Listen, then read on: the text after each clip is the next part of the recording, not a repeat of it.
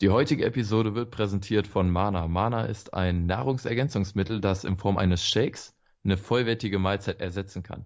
Das Geile an Mana ist meiner Meinung nach der Preis. Mit 1,60 Euro pro Mahlzeit liegt man hier ja in einem sehr günstigen Bereich meiner Meinung nach. Und außerdem haben wir eine sehr, sehr schnelle Zubereitungszeit. Ich brauche für einen Shake mittlerweile unter einer Minute, bin auch mittlerweile ein bisschen routinierter da drin. Und ja, wir bekommen auch für diese Einspielung hier gerade kein Geld sondern wirklich nur Mana-Produkte, was euch dann vielleicht nochmal zeigt, dass wir auch wirklich hinter diesem Produkt stehen. Jo, das stimmt auf jeden Fall. Ich finde Mana auch wirklich richtig, richtig cool. Ähm, besonders auch, weil wir wirklich eine 100% vegane Mahlzeit haben, die wirklich sehr, sehr viele Mineralien, Vitamine und wertvolle Nährstoffe abdeckt. Und auch besonders das Makronährstoffverhältnis, also die Aufteilung von Kohlenhydraten, Fetten und Proteinen finde ich hier auch echt einfach top und definitiv besser als irgend so ein kleiner ungesunder Snack für zwischendurch.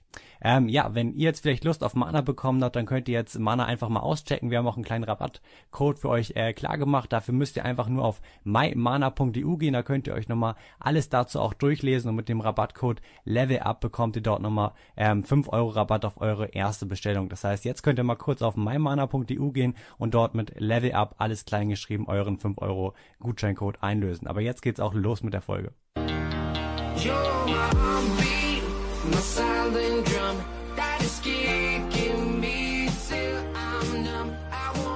Moin Leute, herzlich willkommen zu dieser neuen Folge Level Up. Hier spricht Hannes, ich freue mich, dass du äh, heute wieder dabei bist und ja, dir heute wieder eine neue Folge Level Up gönnst.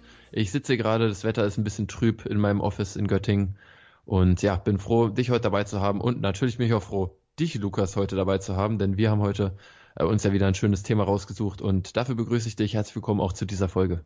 Yes, ich freue mich auch. Spannendes Thema heute. Bei mir sieht's auch äh, nicht viel besser aus hier in Hannover.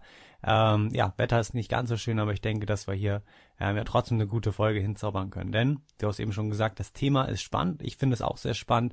Ähm, hier geht's heute mal nicht irgendwie um Fakten, Fakten, Fakten, sondern wirklich um so eine kleine Zukunftsprognose, einfach mal so eine Einschätzung von uns zur ja, Zukunft von Amazon. Und ich denke, das ist super, super wichtig, dass man sich hier auch als Verkäufer natürlich Gedanken macht, wie sieht die Zukunft aus, wie stelle ich mein Unternehmen jetzt schon richtig auf, damit es halt möglichst langfristig ist. Denn ich denke, ähm, dass keiner dieses Geschäftsmodell hier hier startet oder anfängt, um mal kurz ein, zwei, drei Monate gut zu verkaufen, sondern wir wollen das ja die nächsten 10, 20 Jahre ähm, möglichst bewerkstelligen und im E-Commerce tätig sein. Und ich denke dazu, ja, können wir heute mal eine coole Einschätzung geben, so ein bisschen unsere Meinung, wie das sich in den nächsten Monaten, in den nächsten Jahren verändern wird und wie sich vielleicht auch jetzt auch schon ja, rückwirkend so ein bisschen in den letzten Monaten verändert hat, da das Thema ja auch äh, immer populärer wird, sage ich mal. Ja, ich denke auch, dass viele wahrscheinlich einfach, dass es für viele Amazon FBA auch so das erste unternehmerische Projekt ist und auch deswegen können wir vielleicht ein bisschen darauf eingehen, ob sich unserer Meinung nach auch für solche Leute ähm, ja der Einstieg lohnt. Ich denke, darauf gehen wir heute auch ganz genau äh, ein. Also nicht nur ähm, auf ja die Leute, die wirklich schon sehr lange dabei sind, sondern eben auch Leute, für die das das erste Projekt vielleicht ist. Ähm, ja, ich denke auch, dass viele von anderen Projekten kommen, also nicht nur von, oder das nicht mhm. das erste Projekt ist, sondern vorher sich mit Nischenseiten beschäftigt hatten. Ich hatte letztens auch mal wieder einen, der hat ein großes Startup gegründet, was er auch für einiges an Geld verkauft hat und jetzt auch ähm, vor in Amazon reinsteigt. Also es gibt sehr, sehr viele Interessengruppen, die hier draufstoßen. Also das finde ich eigentlich auch ganz interessant daran, dass man sehr, sehr viele Leute aus verschiedenen Bereichen hat. Für manche ist das erste Projekt, einige sind schon ja länger unternehmerisch tätig, finden das auch super interessant und wollen hier einstarten. Und auch viele große Unternehmen, denke ich auch, die schon aktiv sind, für die wird das Thema halt auch mal wichtiger, weil sie halt merken, okay, ähm, wir haben vielleicht äh, das letzte Jahr gut auf Amazon verkauft, aber dieses Jahr nicht mehr. Woran liegt das eigentlich? Und ich denke, dass äh, dazu tragen wir natürlich auch bei, die kleinen Private Label Seller in Anführungsstrichen, die hier natürlich auch einen netten Marktanteil abnehmen, weil wir uns einfach mehr mit der Plattform auseinandersetzen. Ja, ich denke auch, das ist noch der Fehler vieler großer Unternehmen und dadurch auch, denke ich, unsere Möglichkeit als kleine Private Label Seller uns mit einer ja, sehr guten Vermarktung und einer sehr guten Darstellung uns, unseres Produktes auch auf Amazon einfach ja besser positionieren können und so auch Konkurrenten der großen etablierten Marken sein können auf Amazon. Ja, ich denke, dass diese Marken, ähm, die du gerade angesprochen hast, auch ähm, einfach so groß sind, dass selbst wenn sie das jetzt auf dem Schirm haben, ähm, das Ganze ein Jahr, ein, zwei Jährchen dauert, bis das Ganze auch mal umgesetzt wird. Ähm, in dem Tempo hätten wir dann schon wieder oder hätten wir uns schon in ganz andere Richtung bewegt. Das ist ja immer das Coole an, ja, sage ich mal, uns kleineren Private Labels, denn dass wir sehr, sehr agil sind und halt sehr, sehr schnell handeln können. Und das ist bei den meisten großen Unternehmen leider nicht gegeben. Ja, ja, wir können ja ein bisschen darauf eingehen, wie so äh, sich unserer Meinung nach das Ganze entwickelt hat, um mal so einen Ansatz an dieser Folge und dann auch über die Zukunft von Amazon später ein bisschen zu sprechen. Ich, ich verkaufe jetzt seit ungefähr einem halben Jahr aktiv und beschäftige mich seit ungefähr einem Jahr mit Amazon FBA. Und ähm, ich muss sagen, auf Amazon besteht immer noch riesiges Potenzial. Damals natürlich noch krasser. Ich muss, ich kann mir überlegen, dass ähm, ja, wenn man, wenn man sich einfach mal vorstellt, diese Anzahl, es gibt, glaube ich, allein in Deutschland 17 Millionen Prime-Kunden, wenn ich mich gerade nicht völlig versehe. Ähm, und das ist auch schon so eine äh, ja, Anzahl an Kunden, die kann man sich bildlich gar nicht mehr vorstellen. Ähm, und deswegen denke ich auch, dass Amazon immer noch ein sehr unterbewerteter äh, Verkaufskanal ist und hier auch wirklich immer noch sehr, sehr viel machbar ist. Wir haben jetzt natürlich, das sieht man auch an der, an unserer Community, die ist ja sehr stark gewachsen ähm, in den letzten Wochen und Monaten. Auch einfach dadurch, dass dieses Thema Amazon FBA immer mehr so in den sozialen Medien äh, schwirrt und irgendwie immer ja, mehr Leute darauf stoßen. Ähm, aber mir ist auch wirklich angefangen, äh, aufgefallen, dass, ähm, ja, dass es noch nicht wirklich viele Verkäufer gibt, die schon ihre ersten Produkte haben. Es kommen jetzt äh, vielleicht die Leute rein, die jetzt so langsam anfangen. Das ähm, ist so die Beobachtung, die ich dabei mache. Aber es gibt wirklich sehr wenig Verkäufer auf, oder Private Label Seller auf Amazon, die wirklich schon ihre 10, 15, 20 Produkte haben. Da sehe ich wirklich sehr, sehr wenige von. Genau, ich kenne jetzt, die mir gerade mal spontan einfallen, zwei Brands, die relativ groß sind, auch ähm, vor ungefähr einem Jahr oder anderthalb Jahren als Private Label Seller angefangen haben. Die haben jetzt ihre 10, 15 Produkte, dominieren einige Nischen ziemlich stark. Ähm, um die kommt man auch eigentlich kaum rum, wenn man sich mal so auf die Produktrecherche gibt.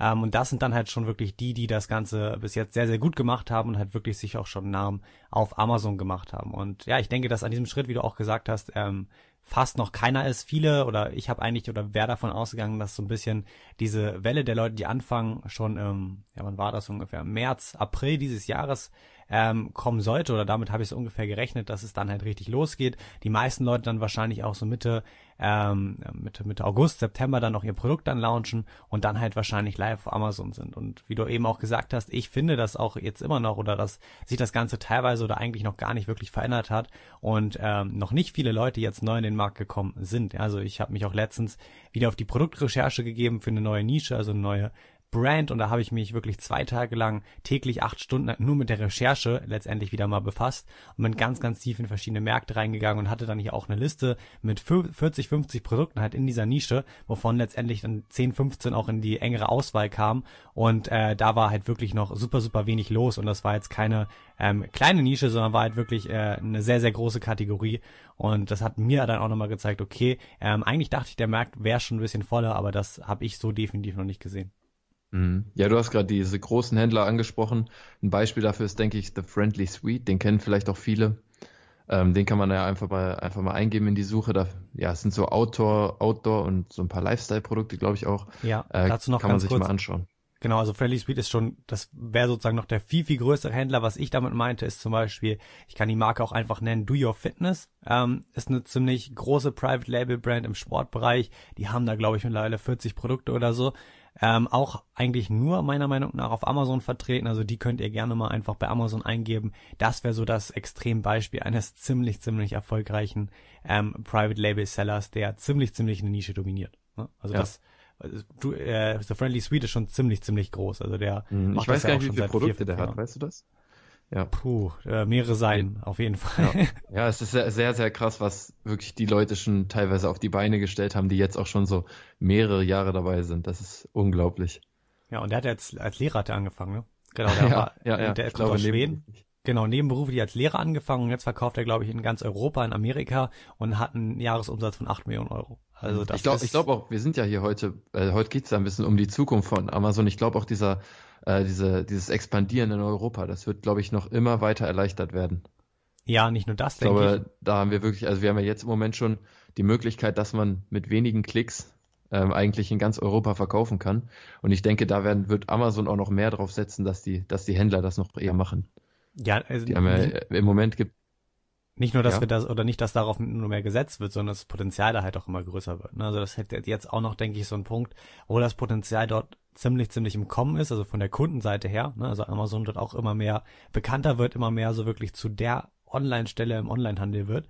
Und dass das natürlich für uns dann eine ziemlich, ziemlich große Möglichkeit auch ist, in der Zukunft oder auch jetzt schon natürlich uns dort zu platzieren ähm, und uns gut zu platzieren und dann natürlich dort auch ähm, gleich mit vorne dabei zu sein. Da ist auch, denke ich, ein gutes Beispiel. Ich denke, man sieht es auch immer wieder in ähm, Deutschland teilweise noch, dass ähm, Private Label Seller, die zum Beispiel aus der UK kommen, also aus England oder Amerika, sehr, sehr früh hier im deutschen Bereich waren und tatsächlich dadurch, dass sie einfach nur so eine Art der Early Adapter hier waren, ähm, ihr Produkt super, super gut im Ranking platziert haben, weil es damals halt noch keine Konkurrenz gibt, schlechte Bilder haben, schlechtes Listing, teilweise nicht mal auf Deutsch und wahnsinnige Verkäufe hier generieren. Ne? Und das ist dann sozusagen das gleiche Gegenüberbeispiel wieder, als wenn wir uns zum Beispiel jetzt relativ früh auf diesen Marktplätzen platzieren, in den nächsten ein, zwei Jahren dort auch ganz, ganz oben stehen, obwohl wir ja nicht die Sprache perfekt beherrschen, muss man auch mal dazu sagen.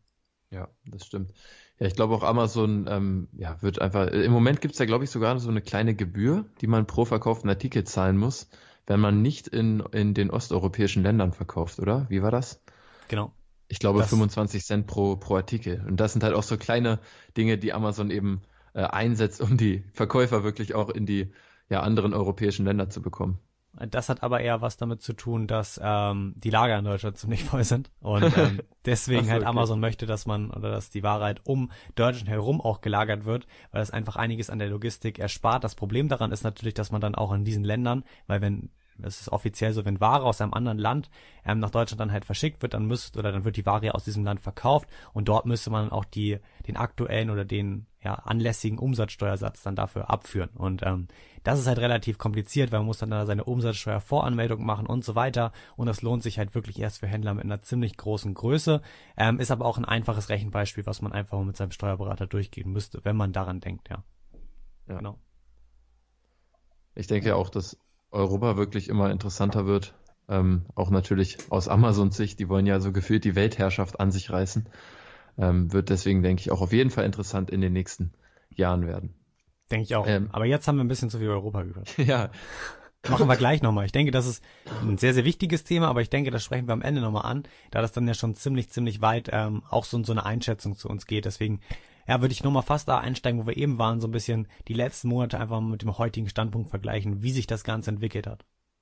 Ja, also bei mir ist es so, ich merke bei mir in den Nischen natürlich, dass ähm, mehr Konkurrenz reinkommt. Ich muss aber sagen, ich hätte am Anfang gedacht, ähm, dass es nochmal deutlich mehr wird. Also ich habe wirklich angefangen auf Amazon mit ähm, sehr simplen Produkten, dass ich wirklich ähm, ja auf Alibaba Produkte eingekauft habe und die dann einfach so wie sie sind ähm, am Anfang sogar ohne mein eigenes Logo auf Amazon platziert habe. Dort dann natürlich mit schönen Bildern und einer, und einer guten Vermarktung versucht habe, das Ganze ja bestens, bestmöglich einfach zu platzieren. Ähm, das hat soweit ganz gut funktioniert und ich hätte gedacht, dass das Ganze dann natürlich vielleicht ein paar Wochen äh, so auch weiter funktionieren wird und sich weiterhin gut verkauft. Aber dass dann natürlich einfach, weil es relativ simpel ist, das Ganze ähm, nachzumachen, dann auch schnell die Konkurrenz darauf kommen wird und dann natürlich auch in den Markt strömen wird. Und so war es auch. Aber ähm, ich muss sagen, dass die Konkurrenz häufig einfach, ja, beispielsweise auch Chinesen waren, die selbst nicht so unbedingt die Ahnung hatten von der Vermarktung auf Amazon. Die haben dann zum Beispiel ihre ähm, Pay-per-Click-Anzeigen, da hatten sie dann, ja, ich schätze mal, maximale Gebote von 20, 30 Cent angegeben, so wahrscheinlich das, was Amazon denen vorschlägt. Und ähm, damit ist es halt auch sehr, sehr schwierig am Anfang zu ranken. Und ähm, bei mir war es einfach so, die haben das mit den Pro Produktbewertungen haben sie ganz gut verstanden, dass, dass die wichtig sind und dass man die für ihre Produkte braucht. Und äh, die haben es auch geschafft, ganz gut zu ranken, aber dadurch, dass einfach die, die qualitativ ähm, ja, deutlich schlechter sind meistens die äh, chinesischen Produkte, kann ich dort auch heute noch ähm, ja, sehr, sehr gut verkaufen, indem ich eben auch am Anfang darauf geachtet habe, gute Qualität zu importieren. Ja, ich glaube, bei dir hat sich das Ganze oder haben sich die Verkaufszahlen noch, noch nicht geändert. Ne? Also du verkaufst sogar eher teilweise jetzt noch mehr, als du es vor drei, vier Monaten gemacht hast, als du gelauncht hast, ne? Ja, also ich habe, ähm, als ich gelauncht habe, habe ich sehr, sehr gut direkt verkauft, auch weil die Nische ja eine recht kleine war mit wenig Konkurrenz und ich dort relativ gut schnell ranken konnte.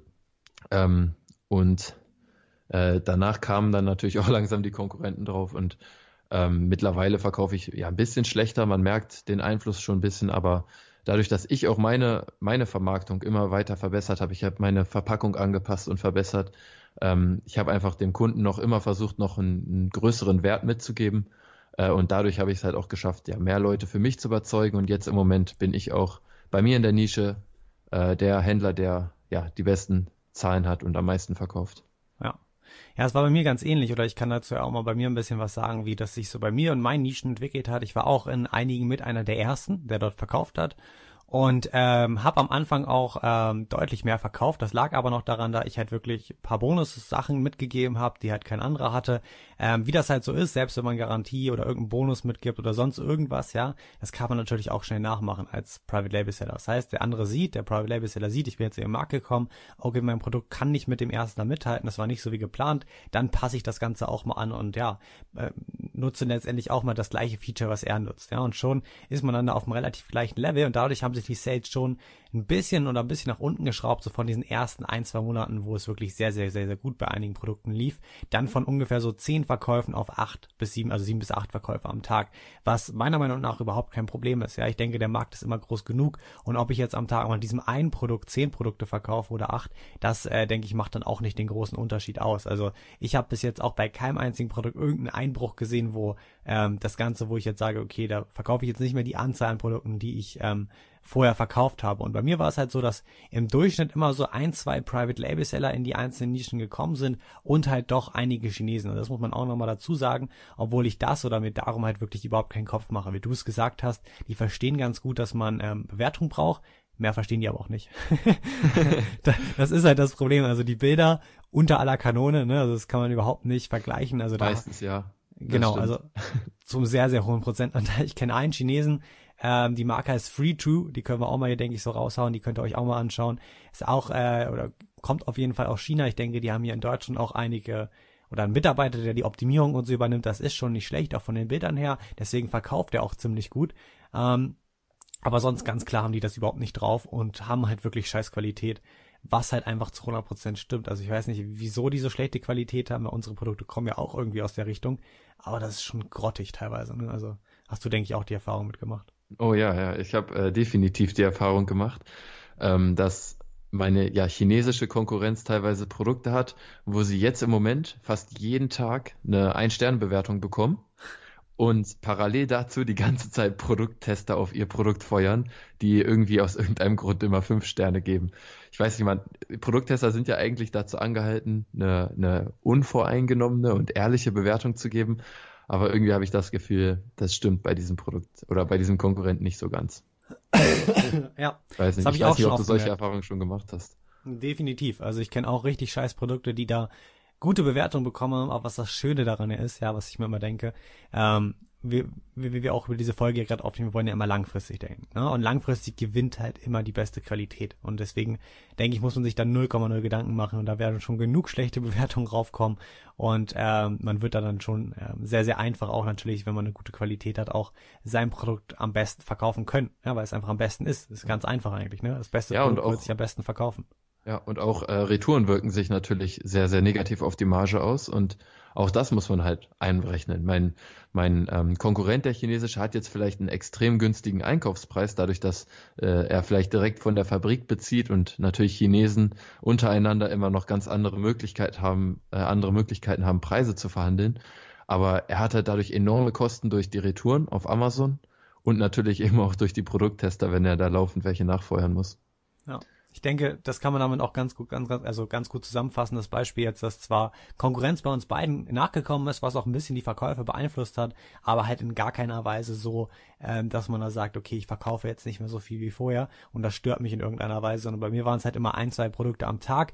Man muss dazu aber auch noch sagen, dass ich natürlich ganz, ganz klar das beste Listing und das die beste Optimierung dort auf den Markt bringe und natürlich auch die besten Produktbilder habe, ähm, weil das ist halt für mich das A und O und ich denke, das ist auch bei uns beiden einer der Faktoren, wieso wir ähm, sehr, sehr gut verkaufen und sehr erfolgreich verkaufen, nämlich die Vermarktung. Ne? Das ist halt einfach das A und O. Wenn man das beherrscht, dann ähm, ja, kann man im Prinzip, das sage ich mal ganz gerne, alles verkaufen. Ja, ähm, Das ist so das, das wirklich ein Grund, wieso wir auch wirklich gut verkaufen. Das kann man auch ganz klar so sagen. Ja, ja, das finde ich auch, dass viele wirklich ähm, sich sehr, sehr, sehr viele Gedanken um das Produkt machen, was auch extrem wichtig ist. Also, dass die Qualität stimmt, da sind wir gerade schon äh, lange genug drauf eingegangen, aber äh, was man eben auch nicht vernachlässigen darf, ist in meinen Augen die Vermarktung des Produktes. Und dazu zählen ganz klar eben auch die Bilder, dass man da eben, dass man ja sein Investment nicht nur in den Produktkosten und Versandkosten sieht, sondern eben auch beispielsweise in den Fotos äh, und in, in der Vermarktung und seinem Listing allgemein. Ja.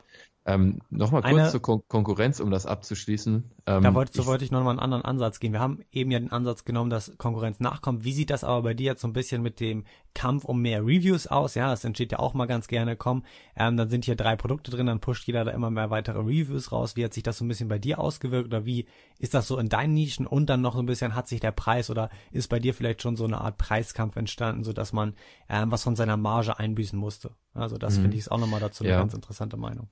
Ja, auf jeden Fall. Ähm, ja, bei mir mit den Reviews hat sich das ja dahingehend eigentlich, äh, es hat sich eigentlich nicht viel verändert. Ähm, ich habe relativ viele Reviews, also oder ich bin eher im Durchschnitt, vielleicht im oberen Durchschnitt bei meinen beiden Produkten. Ähm, und habe da eigentlich aber nicht gemerkt, dass sich das irgendwie auswirkt, wenn jetzt die Konkurrenz, sage ich, äh, vielleicht noch 50 weitere Produkttester auf ihre Produkte raufhaut. Also ich habe nicht gemerkt, dass das sonderlich groß sich auswirkt. Ich glaube auch, dass die äh, Leute, die die Kunden eher mehr auf die äh, Gesamtbewertung, also im Schnitt achten, als auf die Anzahl der Reviews. Also ab einem gewissen Grad. Wenn man jetzt nur zwei Reviews hat, dann denke ich, dann bringen einem fünf Sterne auch nicht so viel, aber ich finde so ab so einem Grad von 30, 40, 50 Bewertungen in den meisten Nischen ähm, macht es in meinen Augen kaum noch einen Unterschied, ob man jetzt 50 oder 80 hat. Äh, ja, macht in meinen Augen keinen großen Unterschied und bei mir hat sich da auch äh, nicht viel ausgewirkt. Und äh, du hast den Preis gerade noch angesprochen. Ähm, eben durch den, den Zuwachs an chinesischer Konkurrenz ist bei mir äh, der Preis allgemein in der Nische ein bisschen runtergegangen. Ähm, aber dadurch, dass ich von Anfang an eben auch ähm, diese Taktik der Premium-Positionierung äh, gefahren bin, ähm, konnte ich meinen Preis eigentlich beibehalten oder sogar meinen Preis erhöhen und mich damit von der gesamten Konkurrenz absetzen. Ich bin in einer Nische, ähm, habe ich das Produkt mit ja, dem teuersten Preis, bin aber einer von denen, die am besten verkaufen, einfach weil ich mich ähm, versuche, äh, premiummäßig mit dem Produkt zu etablieren und dann dort einfach auch mich durch den Preis absetzen kann. Das ist eigentlich äh, ziemlich verrückt. Ich habe auch schon einmal die Erfahrung gemacht, dass ich durch einen niedrigeren Preis ähm, weniger Verkäufe hatte als durch den teureren. Moin, Hannes hier. Cool, dass du bei uns beim Podcast wieder eingeschaltet hast. Ich hoffe, du hast aus der heutigen Folge schon viel mitnehmen können, was du auch für dich persönlich erfolgreich umsetzen kannst. Ich gehe mal davon aus, auch weil du jemand bist hier, der unseren Podcast hörst, dass du jemand bist, der mehr vom Leben möchte. Ja, sei das mehr Geld, mehr Freiheit, mehr Sicherheit, ja, für die Familie zum Beispiel. Und du bist auf Amazon FBA gestoßen und hast gemerkt, hier ist das Potenzial, um wirklich ein erfolgreiches Unternehmen aufzubauen und ein erfolgreiches Standbein, das mir eben auch ein Nebeneinkommen generiert, mit dem ich mir diese Freiheiten ermöglichen kann. Und gleichzeitig ist es eventuell so, dass du auch gemerkt hast, okay, das ist hier kein Zuckerschlecken, sondern es gibt schon auch so ein paar Themen, wo man sich echt die Zähne ausbeißen kann. Ja, zum Beispiel die Produktrecherche. Ja, ist das Produkt, das ich mir rausgesucht habe, wirklich so gut? Kann ich das wirklich erfolgreich verkaufen? Und vor allem kann ich damit auch Gewinn machen und nicht nur Umsatz? Oder Thema Zertifikate, Patente. Ja, sind meine Produkte wirklich sicher? Kann ich sicher gehen, dass eben nicht innerhalb von wenigen Wochen oder Monaten da eine Abmahnung reinflattert und ich irgendwie, ja, mein Unternehmen direkt gegen die Wand fahre. Und ich kann dir sagen, das war bei mir am Anfang ganz genauso und es geht, glaube ich, auch einigen anderen so. Ich habe aber gute Neuigkeiten und zwar wurde letztes Jahr AMC Ventures veröffentlicht. AMC Ventures ist ein Amazon FBA Inkubator, der die perfekten Bedingungen schafft für Unternehmer, die sagen, okay, ich möchte mir ein erfolgreiches Unternehmen mit Amazon aufbauen und dabei halt keine schwerwiegenden Fehler machen, die mir eventuell die Existenz kosten könnten. Der AMC Ventures Inkubator ist, aus ein, ist ein Konzept aus den Staaten und ist so aufgebaut, dass du hier persönlich Unterstützung erhältst von den besten Experten Deutschlands und somit einfach die größtmögliche Sicherheit hast, dass die Produkte, die du auf den Markt bringst, auch wirklich Erfolg haben. Der zweite Punkt ist, dass du einfach extrem viele Fehler vermeiden wirst und dadurch langfristig extrem viel Zeit und Geld sparen wirst. Und der dritte Punkt ist einfach das erfolgsorientierte Umfeld, das du an die Hand bekommst bei AMC Ventures, das dich in guten und in schlechten Zeiten in jeder Lebensweise Lebenslage unterstützt. Klingt gut, oder? Versprochen wird natürlich für gewöhnlich viel, gehalten aber nur wenig. Und aus diesem Grund wird eben bei Ames Ventures ein sechsstelliger Umsatz auch garantiert. Wenn du dazu mehr erfahren möchtest und allgemein auch mehr zur Bewerbung und zum Ablauf des Ganzen, dann schau jetzt vorbei auf www.amesventures.de. Du gehst durch deine Bewerbung keinerlei Verpflichtungen ein oder so, musst dir da gar keine Sorgen machen. Und äh, ja, das Ganze läuft so ab, dass es eine schriftliche und eine telefonische Bewerbung gibt. Das heißt, zunächst füllst du auf der Seite einfach kurz ein Formular aus. Es dauert vier bis fünf Minuten und dann, ja, wird sich einfach jemand mit dir in Verbindung setzen und mit den zielstrebigsten Unternehmern wird dann ein Gespräch ausgemacht, einen Telefontermin, in dem dann einfach von beiden Seiten geschaut wird, ob es hier zu einer internen Zusammenarbeit kommen kann, ob das Ganze Sinn macht. Also schau jetzt auf jeden Fall vorbei auf www.amcventures.de. Du hast nichts zu verlieren und alles zu gewinnen. Mach's gut, dir noch einen schönen Tag und viel Spaß mit der weiteren Folge. Ciao.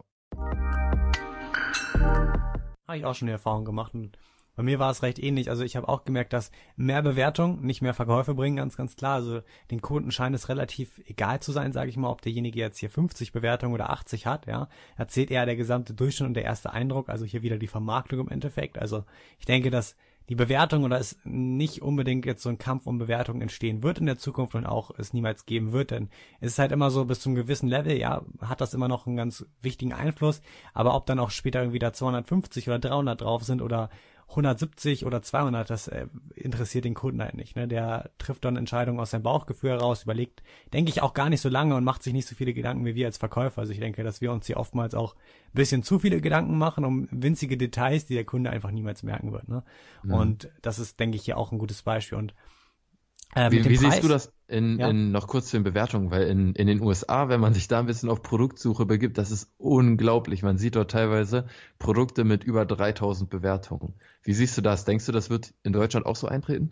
Ähm, nein, also ich denke nicht, dass, also erstmal ist der deutsche Markt kleiner, das heißt, wir haben weniger Kunden, wir haben weniger Verkäufer und so weiter. Also es basiert hier natürlich auch dann wieder so ein bisschen darauf. Das heißt, ich denke nicht, dass es so diese 3000 Reviews erreichen wird, aber es wird sich natürlich auch erhöhen und es hat sich auch in einigen Nischen schon dann immer stetig erhöht. Ja, besonders wenn Private Label Seller dort am Start sind, dann ist das meistens immer so, ja, der eine haut hier 50 neue drauf, ja, dann hau ich heute auch mal wieder 50 raus und dann wächst das immer so, da wächst man so miteinander, weil ja, so ein kleiner Kampf, wer hat den, den längeren so ein bisschen dann entsteht und jeder. wer hat die meisten Bewertungen. wer hat die meisten Bewertungen entsteht. Ja, ist halt so. Ähm, aber da, denke ich, kommt demnächst auch was sehr, sehr Gutes auf uns zu, ja, nämlich die Review-Änderung ähm, in Deutschland. Aber darüber reden wir, denke ich, gleich noch, weil das ist ein komplexes Thema, was uns super viele Vorteile bietet. Und ich denke, da reden wir gleich nochmal detailliert drüber. Es hat natürlich auch Auswirkungen auf das Thema. Ähm, ja. Jetzt nochmal zum Preis, den ähm, hast du ja eben schon so ein bisschen in deinen, in deinen Nischen angesprochen. Bei mir war es recht ähnlich. Ich kann zum Beispiel auch in einigen Nischen einen sehr hohen Preis nehmen, einfach weil ich mich auch als Premium-Marke etabliere, was man natürlich aber auch nur machen sollte, wenn man wirklich ein besseres Produkt hat, was mir natürlich auch immer wichtig ist, ähm, dass meins halt wirklich von der Qualität besser ist und natürlich, dass man das auch in die Richtung dann vermarktet. Also du kannst nicht ähm, mit Handyfotos dein Produkt abfotografieren und dann sagen, hey, das ist das Premium-Produkt, ich will dafür fünf Euro mehr haben. Das ähm, funktioniert nicht so gut. Und es war teilweise so, dass ich am Anfang in, ähm, in einer Nische sogar mein Produkt noch, also da gab es Chinesen, die haben das Produkt für 10 Euro verkauft und ich habe es für 20 verkauft. Also schon mal ein wahnsinniger Preisunterschied. Und ich hatte natürlich auch eine richtig nette Marge dabei. Und das hat auch, also mein Produkt hat sich auch ganz klar am besten da verkauft, weil es halt einfach anscheinend ähm, so eine Art Premium-Charakter hatte. Und dann sind halt auch sehr, sehr, sehr, sehr viele Chinesen und Private Label Seller da reingekommen in diese Nische, weshalb äh, jetzt der Preis auch natürlich runtergegangen ist. Ja, das ist ein relativ einfaches Beispiel. Dann nehmen zwei Leute den Preis runter und dann wirkt sich einfach oder sieht das Gesamtbild des Marktes einfach nicht mehr so aus, als wäre dieser Preis gerechtfertigt. Das heißt, wenn auf einmal alle anstatt 20 Euro 14,90 Euro nehmen, dann wird es schwer, dort noch mit den 20 Euro gut mitzuverkaufen. Und was man dann natürlich auch sehen muss, wenn man dann natürlich, sag ich mal, drei, vier oder auch fünf Produkte weniger am Tag verkauft, ja, dann rutscht man natürlich auch relativ einfach im Ranking ab, weil Amazon oder man rankt natürlich stark nach Sales unter gewissen Keywords, das heißt, man rutscht auch im organischen Ranking ab, was man natürlich vermeiden möchte. Das heißt, ich musste auch mit dem Preis ein bisschen runtergehen. Ähm, und habe aber immer noch eine gute Marge, was mir auch wichtig ist und immer noch einen vernünftigen Preis, der auf jeden Fall Sinn ergibt. Ja ähm, Preis den Sinn ergibt. Damit meine ich jetzt immer circa, dass ich anstrebe, mindestens 120 Prozent, also Gewinnmarge meines Einkaufspreises, bis wirklich alles bei Amazon ist zu haben. Ähm, wenn möglich sogar mehr, besonders dann per Schifftransport. Also das ist sozusagen dieser Worst Case, dieser 100 bis 120 Prozent. Und ähm, wenn ich dann halt das Ganze natürlich dann auch per Schiff importiere, auch noch deutlich, deutlich höher gehen kann. Denn Ähm, das ist, denke ich, so ein wichtiges Indiz dazu, dass man auch schnell wachsen kann und schnell sein Geld, sage ich mal, vermehrt in dieser, in dieser Hinsicht. Ne?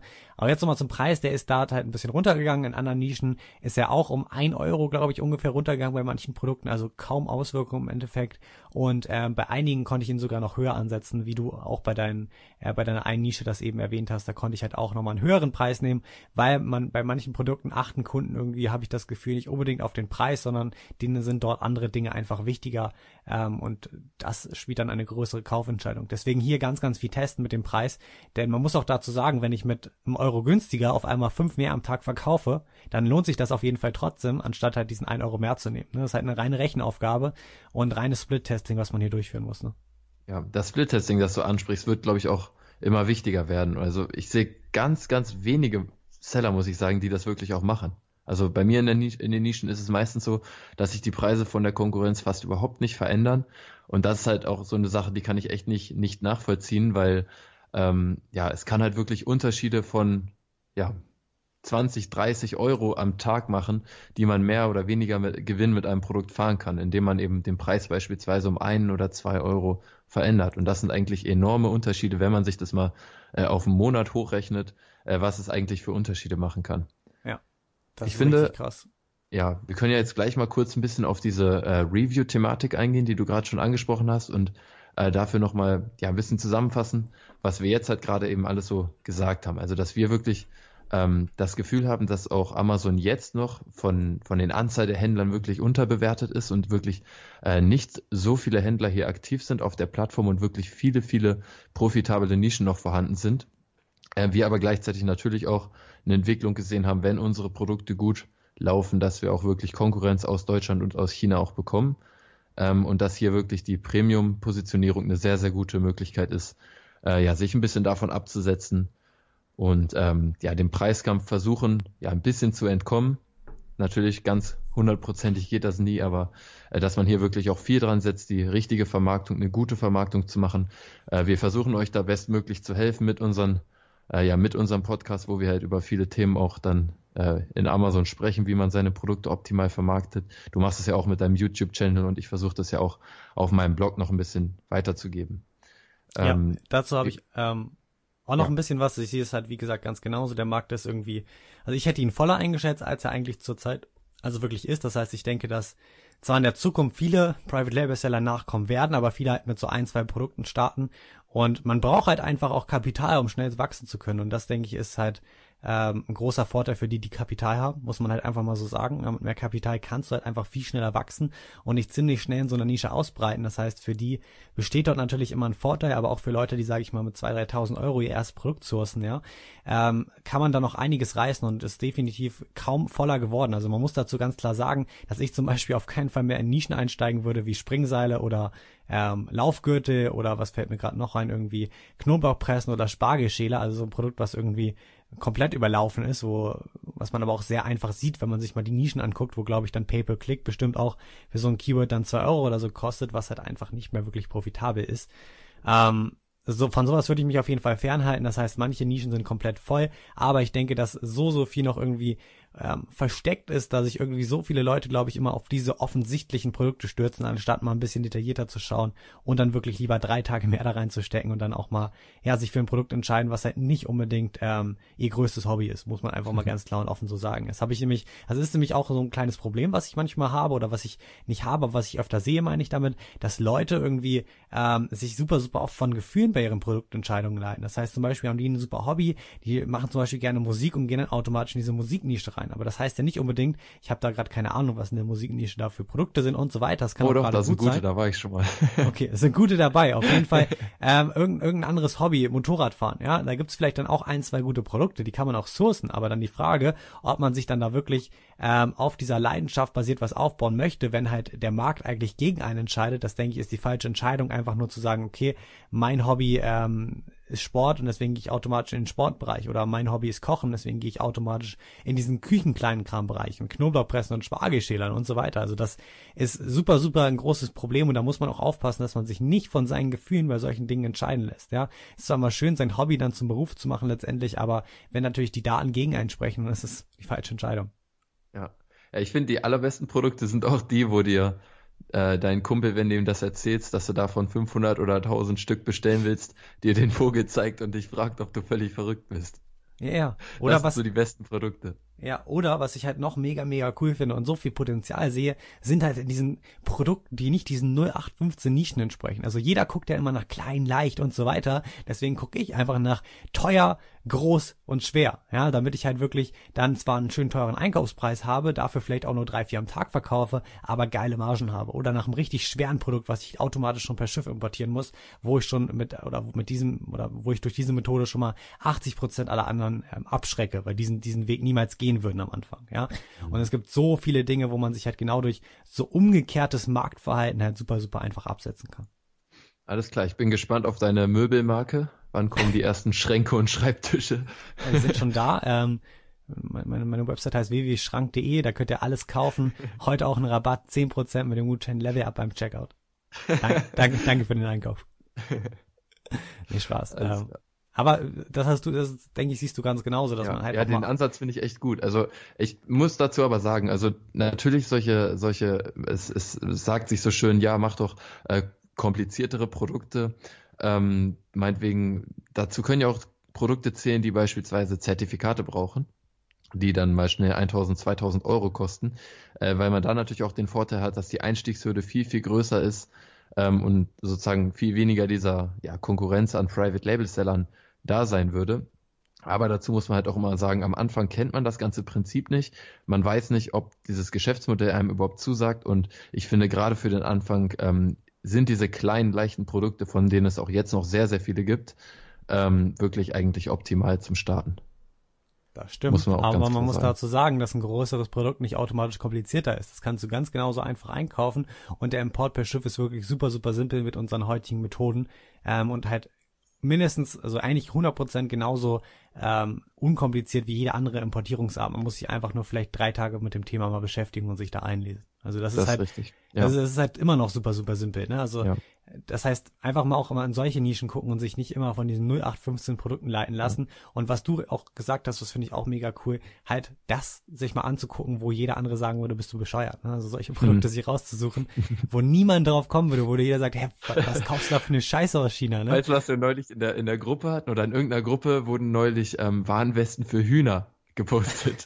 ja, ich, ich habe mir das Produkt angeguckt und das war kein Potenzial vorhanden. Aber äh, das sind halt so Produkte theoretisch wenn es da wirklich eine Nachfrage geben würde, dann sind eben auch solche Produkte realistisch, um auch mit solchen Produkten 1000, 2000 oder 3000 Euro Gewinn im Monat zu machen. Es ist halt tatsächlich realistisch, auch wenn die Produkte eventuell sehr, sehr komisch wirken.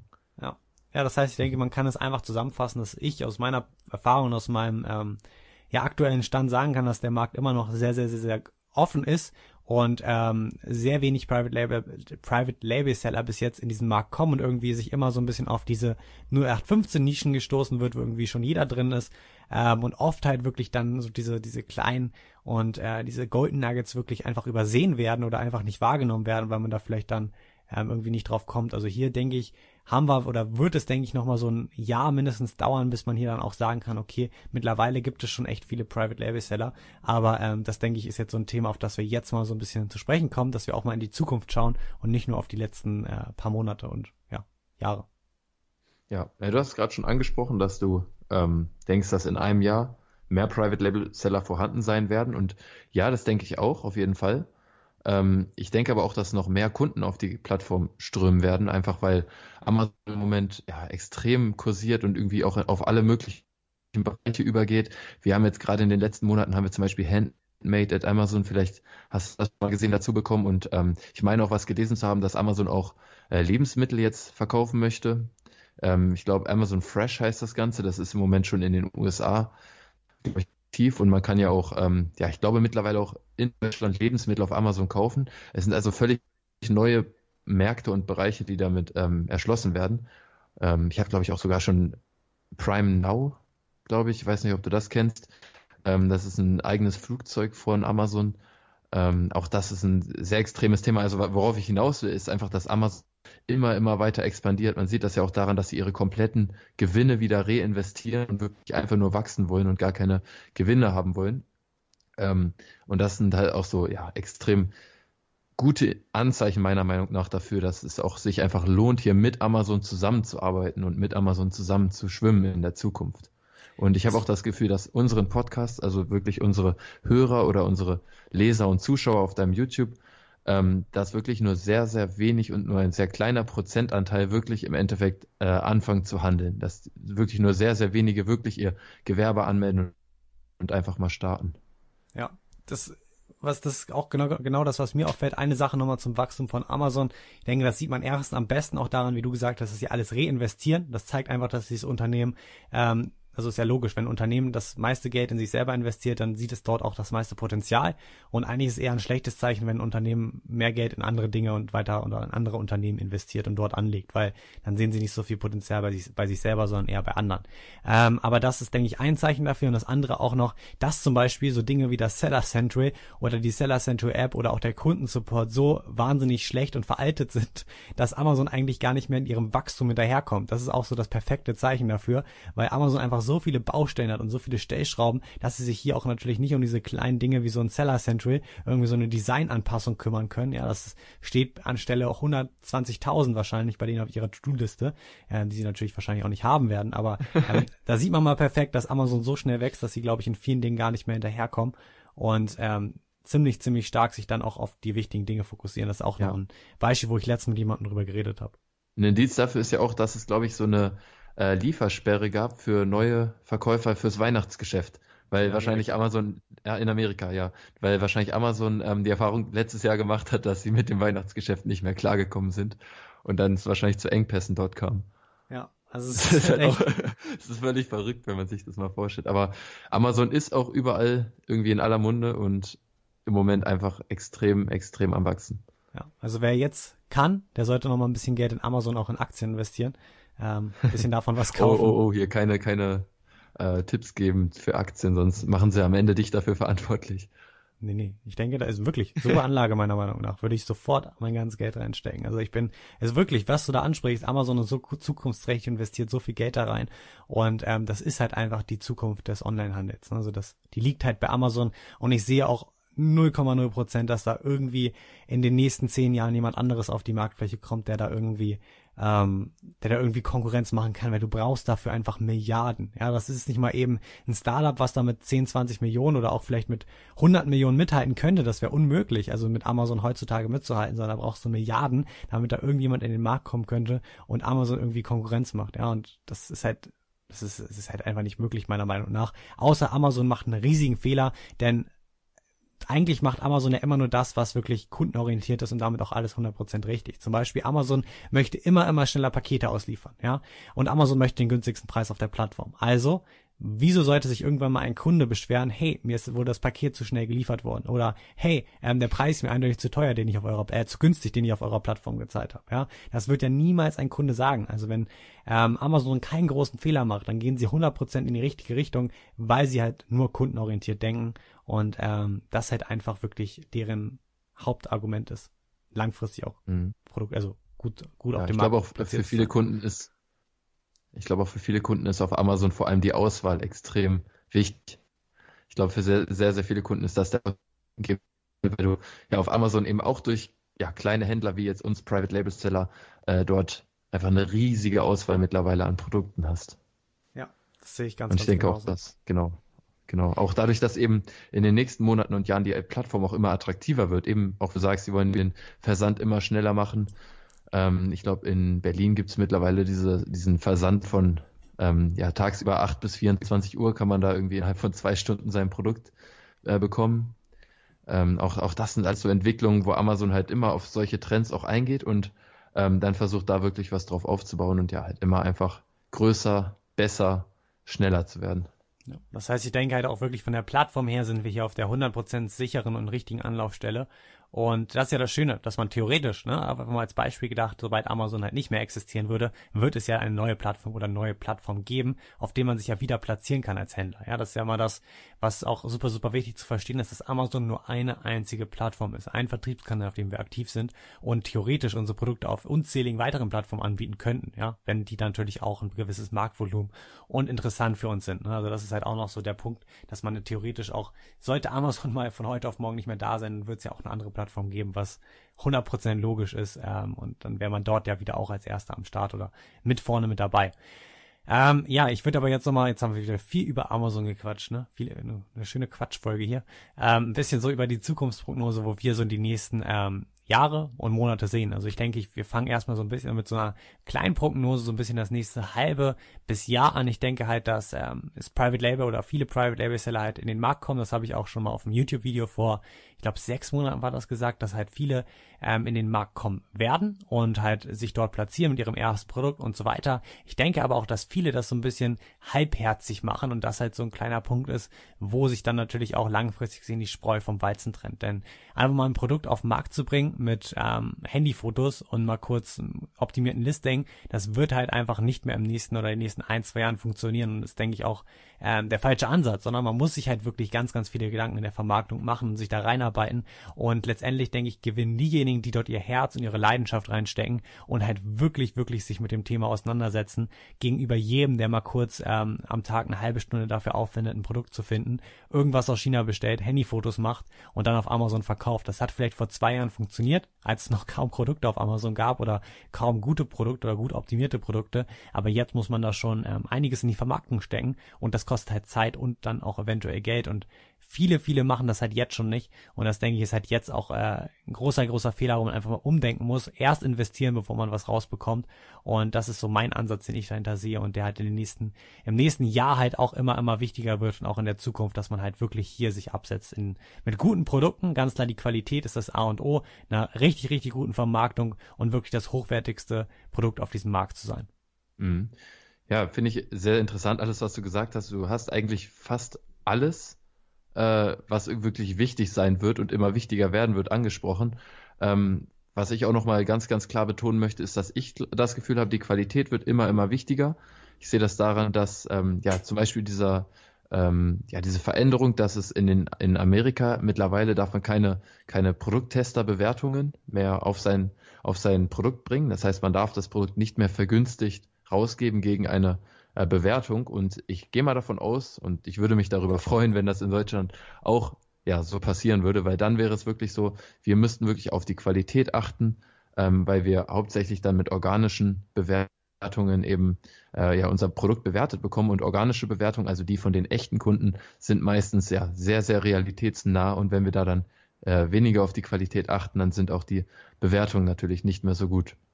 Ich finde also die Qualität ist wirklich äh, das Fundament für gute Produkte und wird auch meiner Meinung nach immer, immer wichtiger.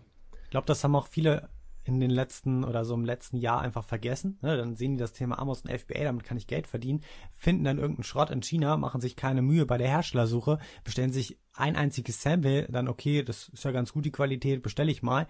Und ähm, dann wird halt einfach langfristig gesehen, werden dort schlechte Bewertungen eintrudeln. Und das konnte man jetzt halt immer noch mit diesen Review-Services einfach immer ausgleichen. Wenn diese Tester geben halt einfach viel zu gute Bewertungen. Und deswegen ähm, haben die halt auch richtig scheiß Produkte, wie du es auch in deiner einen Nische angesprochen hast, ähm, immer, immer wieder gut hinterher bewertet und neu gepusht, neu gepusht, neu gepusht. Und das möchte es na natürlich Amazon nicht, weil der Kunde natürlich das beste Produkt haben soll und diese Bewertung auch ehrlich sein soll. Das heißt für uns ein wahnsinniger Vorteil, ähm, dass wir hier einfach die Streu vom Weizen trennen können und wirklich gute Produkte gut bewertet werden. Also unsere Produkte werden gut bewertet und wir wirklich dann natürlich äh, Marktführer ganz einfach sind. Und das ähm, sortiert auch, was ich noch viel, viel wichtiger finde, anstatt halt Leute, die aus dem deutschen Markt, sage ich mal, mit Amazon FBA anfangen und was Schlechtes auf den Markt bringen, sortiert auch automatisch die Leute aus, die, sage ich mal, oder nicht die Leute, sondern einfach die ganzen Chinesen, die aus dem Ausland kommen und richtig, richtig dreckige Qualität auf den Markt liefern, mit übelsten Dumpingpreisen lesen und ähm, 600 Reviews durch so einen Review-Service dann da ihre Bewertung raufpushen, ja, die wird es halt nicht mehr geben. Und das ist das super, super Schöne. Und das war ja auch das Problem, was in Amerika jetzt so ein bisschen entstanden ist. Denn in Amerika hat man jetzt ja auch vielleicht öfter so in den letzten sechs Monaten gehört. Dafür muss man noch sagen, dass man, also das Amerika, also der amerikanische Markt, finde ich, so aus meinen Erfahrungen, so circa zwei Jahre weiter ist, als wir zu diesem Zeitpunkt jetzt, so mit dem Markt, mit der,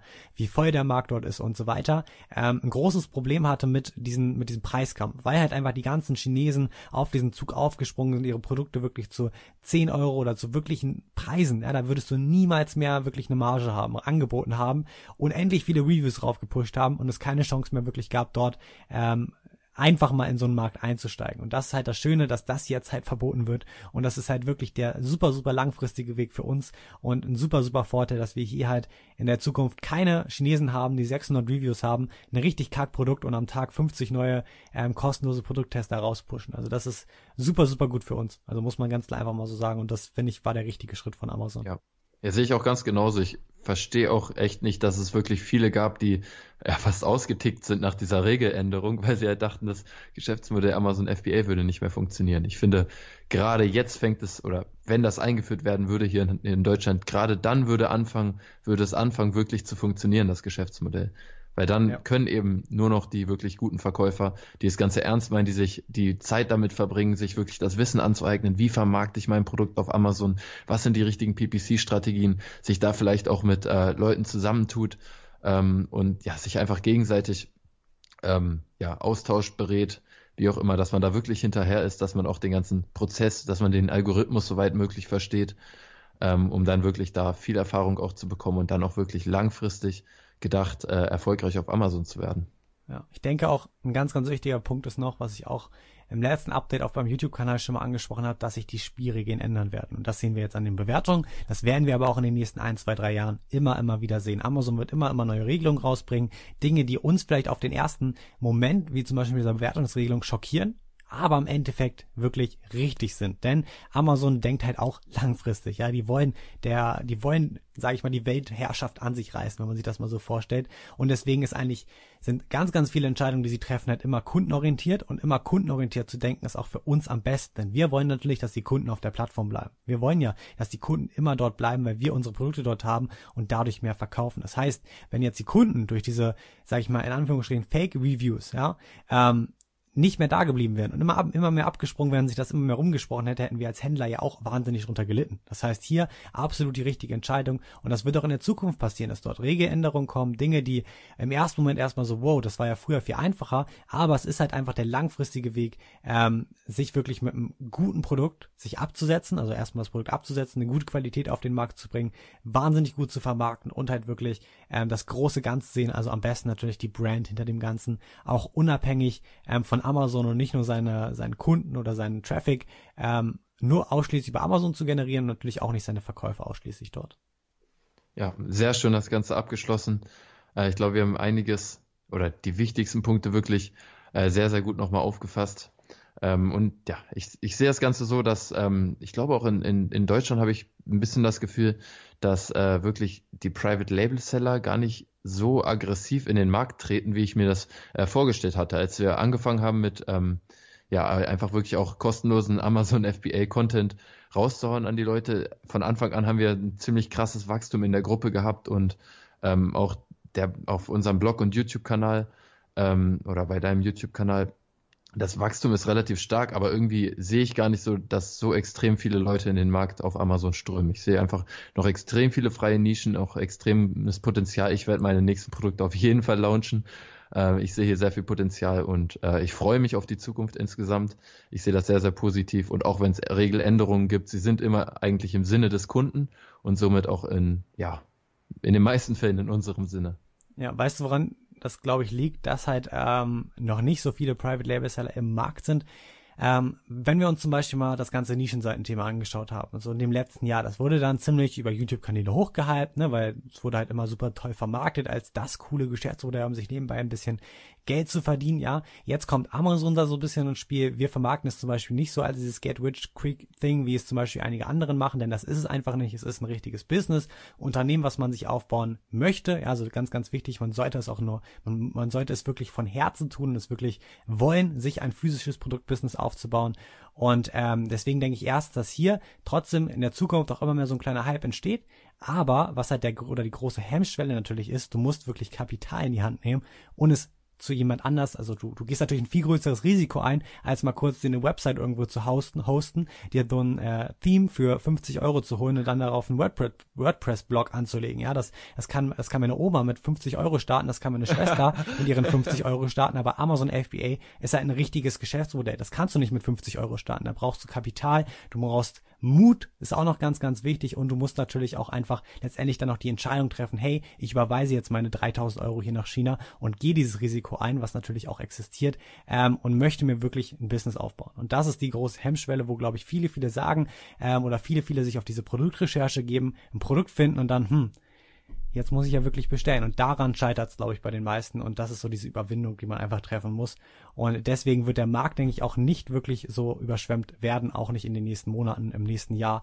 Und selbst wenn es dann immer mehr Leute gibt, dann gibt es halt Leute wie uns, die, also wir beschäftigen uns täglich mit diesem Thema mindestens drei, vier Stunden. Ja, es ist sozusagen wir machen es hauptsächlich. Wir, wir lesen dadurch jeden neuen Blog-Eintrag, wir schauen überall neuen Content. Im amerikanischen Markt sind immer up to date, tauschen uns ganz, ganz viel mit anderen Leuten aus. Und das muss man halt machen, um sich langfristig in so einem Markt zu etablieren. Ja, da kannst du nicht mal kurz ähm, eben jedes oder zwei YouTube-Videos ähm, schauen und dann ein Produkt auf den Markt bringen und dann die nächsten zehn Jahre da erfolgreich verkaufen. Also da steckt schon ein bisschen mehr hinter, was man einfach mal so sagen muss. Und man muss halt wirklich da wirklich Fire hinter haben und dann wirklich da durchstarten. Ne? Ja, sehe ich ganz, ganz genauso. Also ich glaube glaub, vor allem ganz am Anfang ist es extrem wichtig, sich wirklich, ja, wirklich viel, viel Zeit zu investieren, äh, sich das Wissen wirklich anzueignen. Später, wenn man ähm, schon ja viele Monate verkauft und das ganze Prinzip soweit äh, sehr gut verinnerlicht hat, dann braucht man nicht mehr diese acht Stunden am Tag, mit denen man sich da beschäftigen muss oder meinetwegen fünf, sechs, sieben Stunden. Da braucht man in meinen, meinen Augen nicht mehr, aber man sollte trotzdem immer die Augen aufhalten ähm, ja, was gibt's Neues, wo kann ich meine Produkte verbessern, wie kann ich dem Kunden mehr Wert liefern, äh, was kann ich machen, um meine Marke aufzubauen, mit wem kann ich mich zusammentun, um vielleicht äh, was zu besprechen und da einfach ja, die Augen offen halten, was kann ich machen, um das Ganze wirklich auf ja, eine größere Stufe zu heben und ähm, ja, wirklich langfristig zu denken und ja, damit wirklich erfolgreich auf Amazon weiter zu verkaufen. Ich finde, abschließend können wir jeder nochmal so vielleicht ein, zwei, drei Minuten kurz nochmal unsere Zukunftsprognose einmal für ähm, die nächsten ein, zwei Jahre bringen und einmal für die nächsten fünf Jahre. Würde ich einfach mal so nochmal zusammenfassen, am Ende abschließen, dass du da einmal deine Meinung zu gibst und ich dann auch nochmal kurz meine Meinung.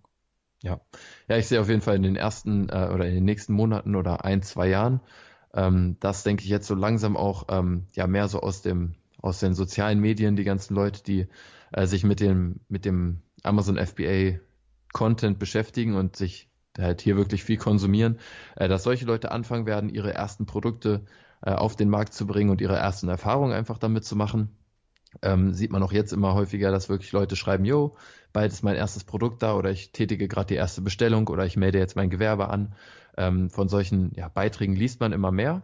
Ich denke mal, da werden auf jeden Fall ähm, ja, einige Verkäufer reinkommen in den nächsten ein, zwei Jahren und ähm, ja, für die nächsten fünf Jahre, das ist äh, eine relativ schwierige Prognose in meinen Augen, ähm, weil ich denke, es hängt sehr, sehr viel davon ab, wie Amazon die Entwicklung selbst möchte. Also möchte Amazon äh, überhaupt, dass ähm, ja weiter so viele Händler äh, auf der Plattform verkaufen oder möchte Amazon am liebsten alles selber verkaufen, was denke ich nicht so einfach möglich ist, weil es einfach so extrem viele Produkte sind, die Amazon selbst übernehmen müsste. Das wäre ein unfassbarer Aufwand und wir haben ja vorhin schon drüber gequatscht, dass Amazon jetzt schon nicht mehr mit dem Wachstum hinterherkommt. Deswegen denke ich, wird das nicht eintreffen in den nächsten äh, zwei, drei Jahren, aber äh, ja, ich denke, das hängt ganz, ganz viel davon ab, einfach wie Amazon selbst möchte, dass sich die Plattform entwickelt.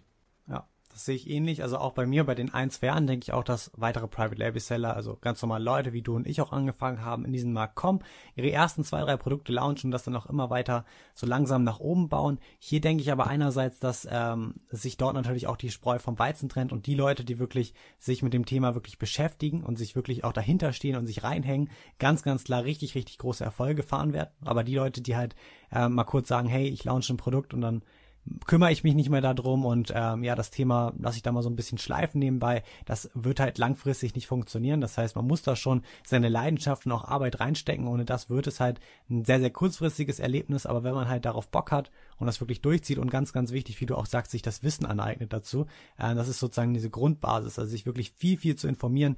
So hast du es gemacht. Ich habe mir auch irgendwie überall jeden Blogbeitrag, ähm, jeden, jeden Podcast, jeden YouTube-Kanal, alles, was ich überall finden konnte, mir reingezogen am Anfang, weil ich halt einfach bestmöglich vorbereitet wurde. Und das ist halt sehr, sehr wichtig, denke ich, um hier langfristig zu agieren ähm, und dann natürlich auch hier halt mit ähm, ja auch gewisse Opportunities auszunutzen. Wir haben am Anfang ganz kurz so den ähm, den Verkauf auch in, Europa angeschaut. Das denke ich ist auch ein großes Thema noch für die Zukunft. Also seine Produkte dort zu launchen, da wird denke ich auch nochmal einiges an Sales gehen und dass man auch einfach auf solchen Dingen oder auf solchen neuen Trends schaut, was bietet Amazon der Zukunft an. Handmade hast du angesprochen. Also es gibt immer so wahnsinnig viele Opportunities und äh, das war nicht so, das war gerade ein bisschen Denglisch hier, äh, ganz, ganz viele Möglichkeiten, äh, die man halt nutzen kann.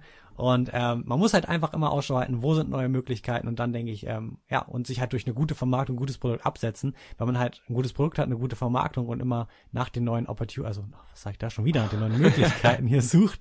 ich glaube, du brauchst äh, mal eine Pause dann auf jeden Fall ein super, super langfristiges äh, Business. Und wie du sagst, die nächsten fünf Jahre sind auch schwer einzusetzen, denn äh, man, man kann natürlich jetzt nicht ganz genau, ganz, ganz genau hervorsehen, ähm, in welche Richtung sich Amazon bewegt. Ich denke auf jeden Fall, dass es Amazon in den nächsten fünf Jahren geben wird, dass ähm, wir darauf auch noch sehr erfolgreich verkaufen werden. Aber wie genau und ähm, wo da die besten Möglichkeiten liegen, das kann man, denke ich, in der ja, Welt, in der wir heute leben, wo sich das alles wahnsinnig schnell verändert, nicht ganz genau sagen. Finde ich cool, den letzten Punkt, den du angesprochen hast, diese wahnsinnig schnelle Veränderung, sehe ich nämlich ganz, ganz genauso. Ähm, ich glaube, heutzutage muss man immer klein und flink bleiben oder meinetwegen auch groß und flink, wenn man das bewerkstelligen kann, um einfach wirklich diese extrem schnellen ähm, Entwicklungen, die wir im Internet einfach haben, ja, immer, immer standzuhalten und sich nie zu sehr auf ja nur einen ganz, ganz fokussierten Bereich zu äh, spezialisieren denke, das wird immer wichtiger, dass man einfach ja Änderungen wahrnimmt und Änderungen dann auch übernimmt auf sein eigenes Handeln. Und das, denke ich, wird auch bei Amazon immer wichtiger und hängt viel davon ab, wie Amazon eben ja, sich selbst entwickeln möchte und entwickeln wird. Alles klar. Ich denke, wir haben wirklich viel heute besprochen. Ich bedanke mich nochmal bei dir, Lukas, dass du heute auch wieder am Start warst. Äh, mir hat die Folge echt Spaß gemacht. Ich glaube, wir haben ähm, wirklich sehr, sehr viele coole Punkte hier rausarbeiten können. Wir haben uns ähm, ja, wenig Gedanken vorher gemacht, worüber wir eigentlich genau sprechen wollen, aber ich denke, äh, das Ganze ist wirklich sehr, sehr wertvoll für alle geworden.